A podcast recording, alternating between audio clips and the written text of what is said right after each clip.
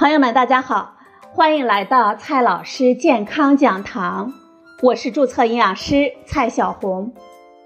今天呢，蔡老师继续和朋友们讲营养、聊健康。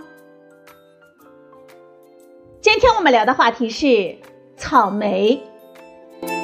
草莓是蔷薇科草莓属中能结浆果的栽培品种，它还有很多的其他名字，包括。凤梨莓、杨梅、蛇莓、地莓、蚕莓、士多啤梨、鸡冠果等等，产于亚洲、欧洲和美洲。目前呢，我们食用的草莓是野生的智利草莓和弗吉尼亚草莓杂交的，经过不断的改良，品质优良的凤梨草莓已经成为了世界上的主要栽培品种。在我国的北魏时期。就有关于草莓的记载。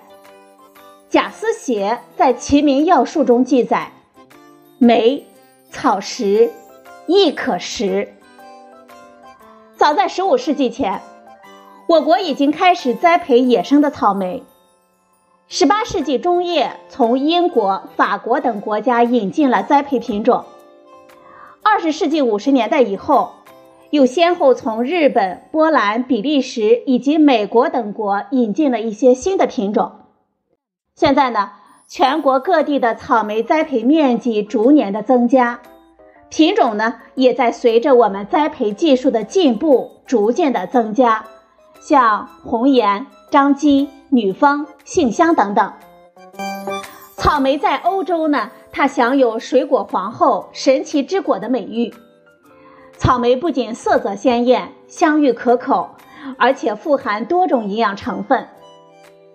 每一百克草莓的可食部占到了百分之九十七，含水分九十一点三克，能量仅有三十二千卡，蛋白质一点零克，脂肪零点二克，碳水化合物七点一克，不溶性膳食纤维一点一克。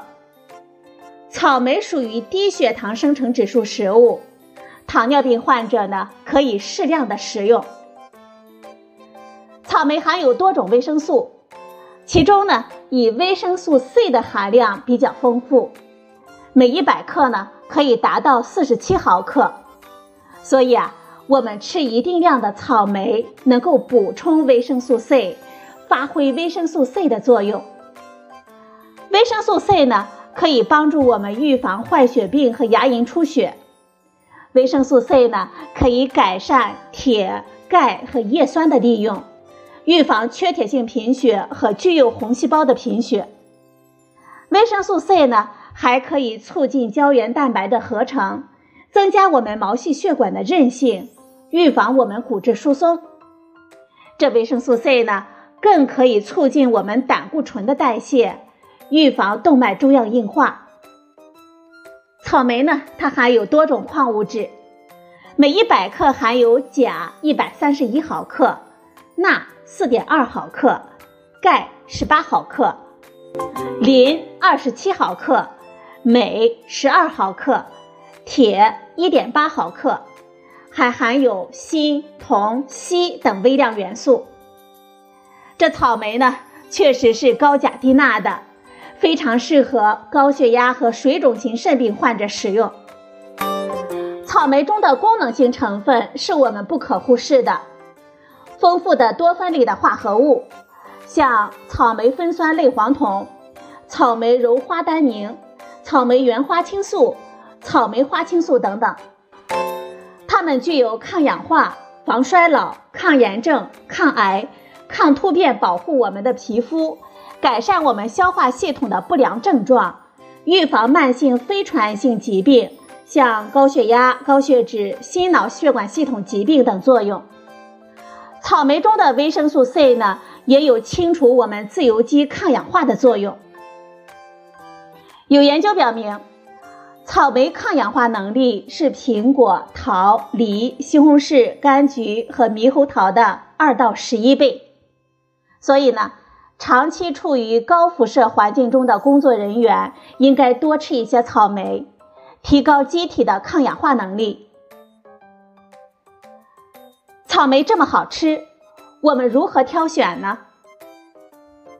有研究显示，红熟期草莓中的糖的含量增加，维生素 C 保持比较高的含量，花青素的含量呢也是非常丰富的，酚类物质和类黄酮的含量也比较高。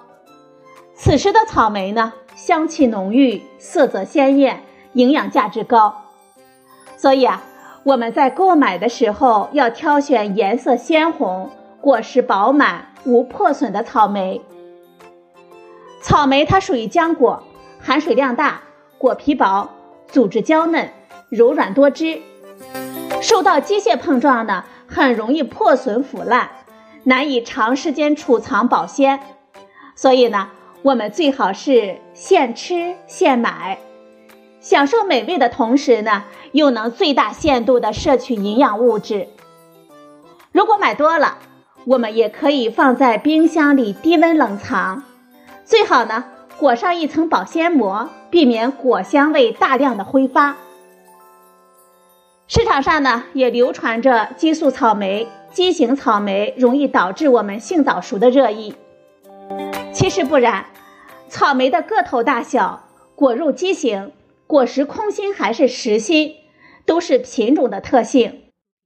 我们不要单纯的根据这些特点呢来裁定激素草莓。我们只要选择正规的地点购买，就可以放心的挑选和食用草莓了。好了，朋友们，今天的节目呢就到这里，谢谢您的收听。我们明天再会。